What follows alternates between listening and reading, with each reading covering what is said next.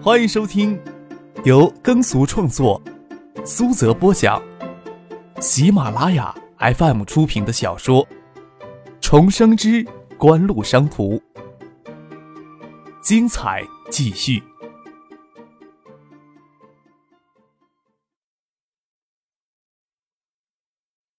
第八百六十五集。孙庆萌吃不了辣的菜，都要在矿泉水里涮一遍才敢吃下去。这进餐的速度自然就快不了。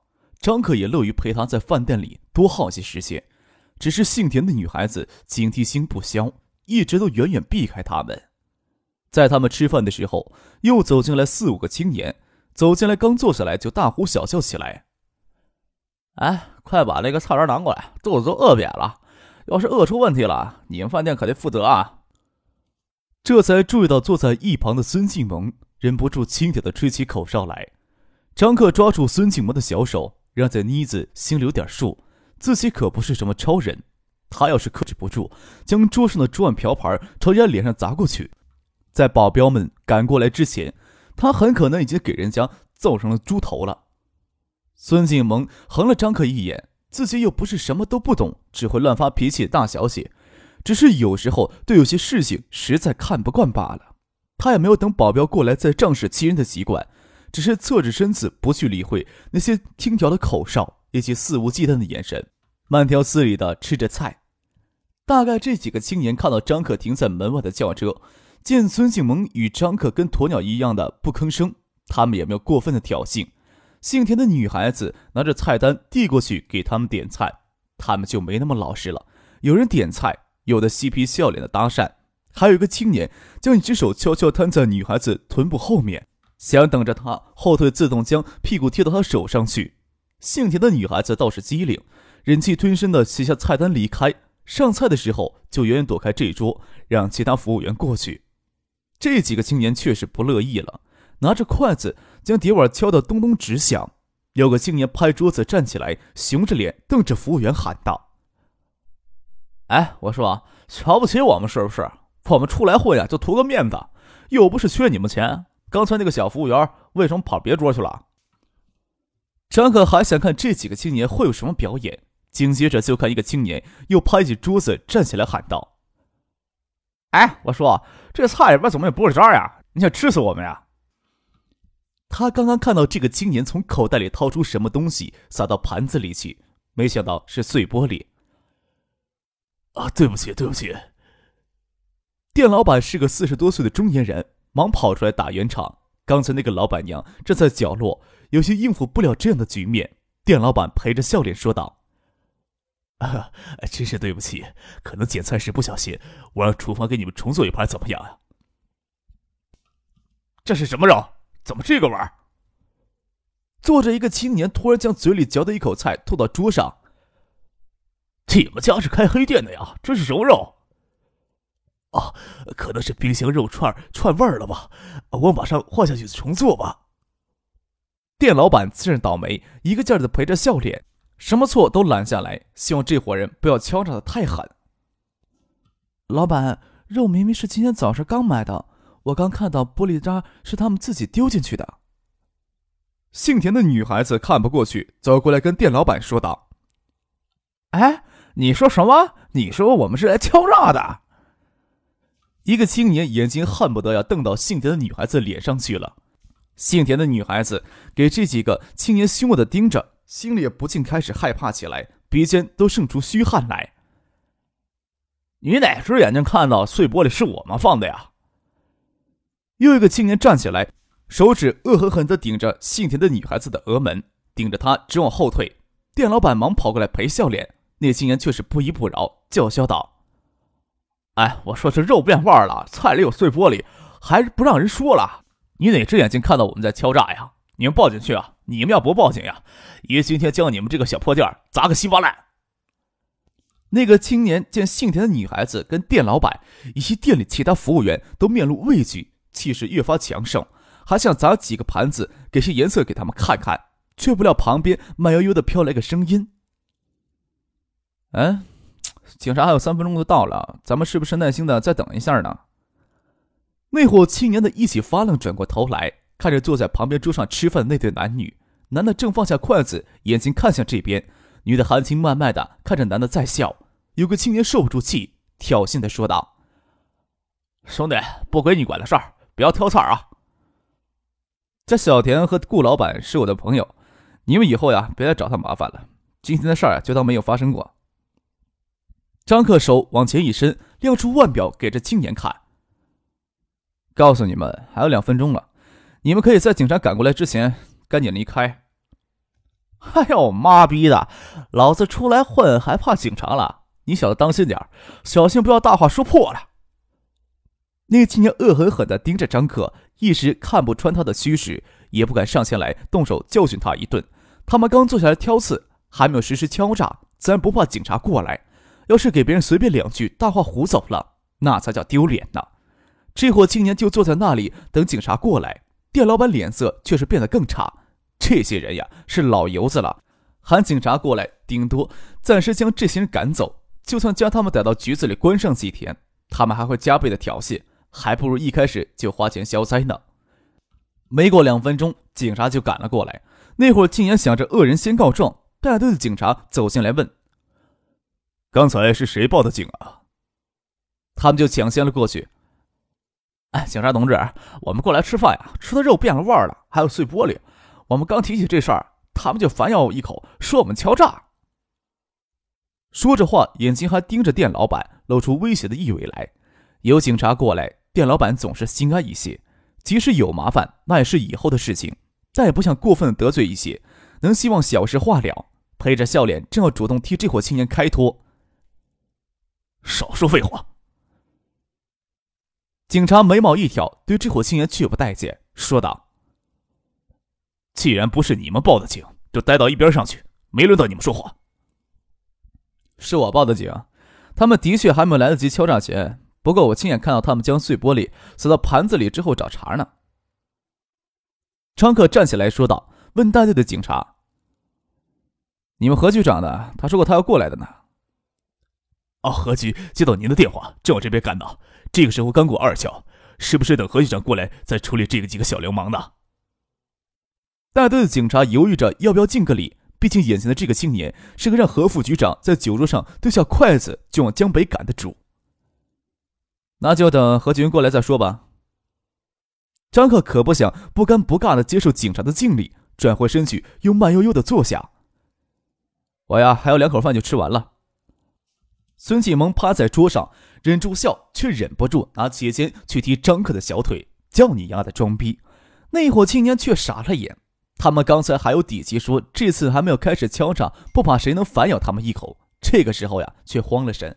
请菩萨容易送菩萨难，人家能为这种小事儿一个电话让堂堂公安局局长出马，他们想不脱层皮都难。想要过去说些软话，可是还没有等他们行动，那带队的青年就沉声吩咐手下：“把他们的背都铐起来，带到外面蹲着去。”室外的气温高达四十度，这个时候给铐起双手丢到大太阳下暴晒，真的是好享受。店老板虽然知道张可停在饭店前的那辆轿车价值不菲，可也没想到他是能随随便便驱使公安局副局长的人物。他在新浦这边当然听说过何继云，没想到何继云会因为这点小事吩咐手下还不够，还要亲自走一趟，想要过去搭些关系，又不知道说什么话。刚才还怀疑人家给小田介绍工作不怀好心呢。他婆娘凑了过去，顶顶他的肩膀。人家客人碗里都没有米饭了。店老板一经提醒，忙走过去要给张可添饭。半碗就行了，回锅肉的汁儿下饭，不过也不能吃太多了。张可说道。何景云过了一会儿才赶到，张可踢出一张凳子，请他坐下，问道：“有没有吃饭呢？”“哎，刚吃到一半就接到你电话了。”何景云说道，又问孙静萌。孙小姐是什么时候回建业的呀？到建业才蹭到张可一顿中午饭呢。孙静萌笑着说：“那你就陪我再吃一点吧。”张克转过身去，伸手扔到隔壁桌上，要帮何启云拿副干净的餐具来。何启云忙站起来接，张可拉他坐下来，将空碗递给店老板，说道：“顾老板，麻烦你帮我们何局长添碗饭过来。”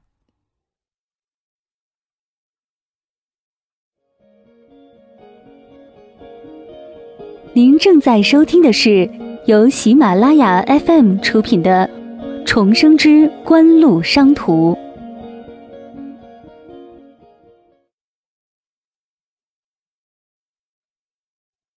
店老板心里很奇怪，这个青年怎么会知道他姓顾呢？心里奇怪归奇怪，手脚却是一点都不慢。他这种中等规模的餐馆，可完全没有资格让何继云这样的人物上门来吃饭。店老板端了饭过来，张可跟何继云说道：“哎呀，可真是巧了呀！我在这家饭店遇到个人，你看他像谁？”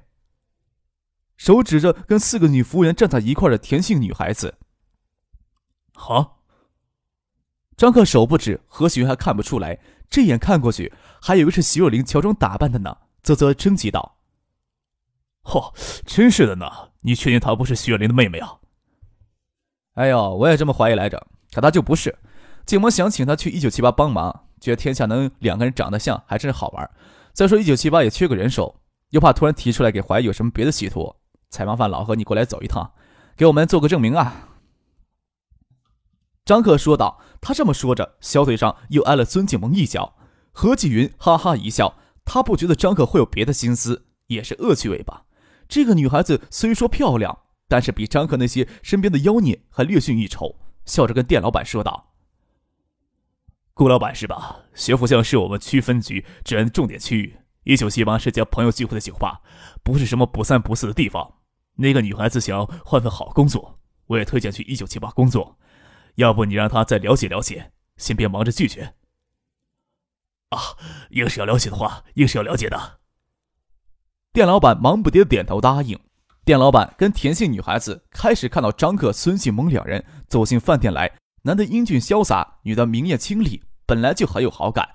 只是张可贸然提出要介绍工作的事情，难免让他们生出一些戒心。这个时候有区副局长的何启云做担保，心里就没什么怀疑了。店老板总是见过一些世面的，见何启云也不介意的接过晚饭，就着剩菜跟张可他们一起吃起来，心里琢磨。这个青年到底是谁呀？虽说何启云只是区局的副局长，却是高新区的实权人物。这个青年倒是能一通电话将他从饭桌上拉过来处理这些小事情，可见他的地位要远远高过于何继云，远不止家里有钱这么简单呀。他知道这年头发家致富的人很多，今夜城里百万以上的豪车也不少见，但是这些千万乃至亿万身家的商人或企业家们，在政府官员面前通常会保持低姿态。能将何行这样的人物请过来，已经是天大的面子了，哪里敢随便的让人家再吃这些残羹冷炙呀？店老板想着自己将毕生的积蓄都投到这家饭店里来，也想着钻门些门路，好少一些地方上的麻烦。平日里吃吃喝喝也结识了一些朋友，只是这些人更习惯从别人身上揩些油，有能耐的关键时刻能帮上忙的人却没有。店老板再没有眼色。也知道这个时候过分的热情贴上去不会受到这些大人物的搭理。张克与何启云在外面吃着饭，他便招手让小田跟他到后面的操作间里说话。小田啊，叔从家乡里带你出来，就要为你在界里负责。你刚到界里来呀，人生地不熟的，就怕你不知道呀，外面人心险恶，就一直让你留在这里帮你婶儿。不过眼前这个机会真是不错，人家真是因为你跟他们朋友长得很像，才想着请你过去帮忙。有何局长做担保，也没什么好担心的了。可是我做不来怎么办呀？女孩子也有些心动，也有些担心。这倒不用担心什么，先去试试，做不来再回到叔这里，叔还不能给你晚饭吃呀。要是错过了这个机会，你不觉得可惜吗？他们这边商议着，张可跟何启云在外面吃饭说着话。何启云跟邵新文、叶晓彤是大学同学，虽然他的级别不算高。但是关系一直都很亲密，在高新区，王伟军都将他与姚文胜当成心腹看待。他比邵新文要年长一岁，今也才三十二岁，在晋也要算入年少有为的一类人。即使旁人看不到他跟景湖的关系，也知道他跟王维军前途无量。他与姚文胜的前程自然也很广阔，即使嫉妒也记恨不来。唯一不同的是，姚文胜背后还有顾家支撑，这层关系自然是不能跟别人随便透露。不过，有些人喜欢琢磨别人。从姚文胜当年突然到晋野来担任高新区投资促进局局长，就能看出些端倪。自然也有些不靠谱的传言在流传。这段时间以来，省里的风云巨变有变天的迹象，建业市里确实很平静。虽说建业市的人事要受省里的管辖，但是更多的主动权还是在中央。所以说，这个阶段省里的传言还无法让建业市里人人心松动。那日又连续阴跌了三天，鲁深两市的网络股自然也受到了影响。但是红杏没有表现出壮士断腕的勇气来，对局势仍然抱有幻想。这几天来一直都有脱市的动作，张可心里很清楚，这只会让他们海苏科技陷得更加的深而已。等海苏科技的问题掩饰不下去了，板子就会落到具体人的头上。这个年头不怕挑毛病，就怕办事较真。一旦较起真来，肖明建、胡宗庆这些当初支持上软件茶园项目的官员都要挨板子。张可还怀疑胡宗庆更是直接从中捞取好处，会不会引起建业官场动荡？这个时候呀，还真不好说。说实话，无论是胡宗庆还是肖明建，在建业都无法肆无忌惮打击景湖的利益。张可更愿意保持当前的局面，至少可以少牺牲些脑细胞呀。吃过了饭，戴老板与田姓女孩子过来说愿去一九七八试试。张可才知道这个女孩子的名字叫田霞，很普通的名字。中国的女孩子不是叫燕儿，就是叫霞，要么就叫小燕儿、小霞。他给田霞重新写了一份地址，让他直接去一九七八找兼职还留在建的苏一婷。他难得有机会闲下来，下午还要开车再带孙静萌到建去兜兜风呢。晚上一起吃饭时。也不知道是不是杜飞在背后使坏，周小璐就黏在孙景萌的身边坐着。孙景萌倒是喜欢这样性子的女孩子，知道他给杜飞石学兵拉来临时当游戏平台的代言人，就提出了他让他进公司发展。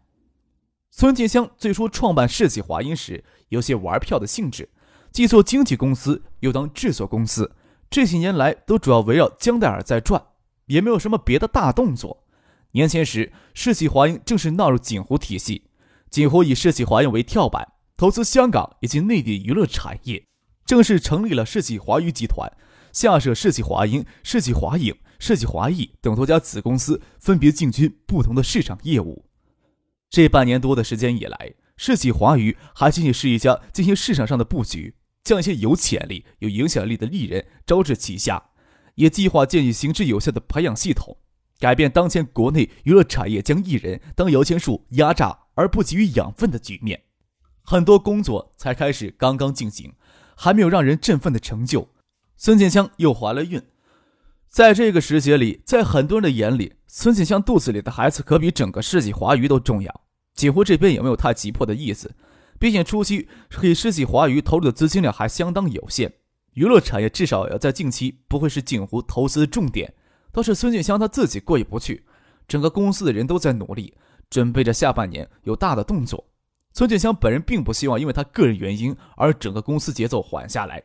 这次回香港时，就明确要求孙静萌新加坡那边先休学，进公司帮忙。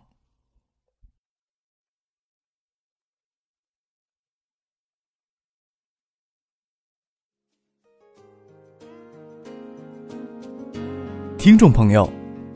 本集播讲完毕，感谢您的收听。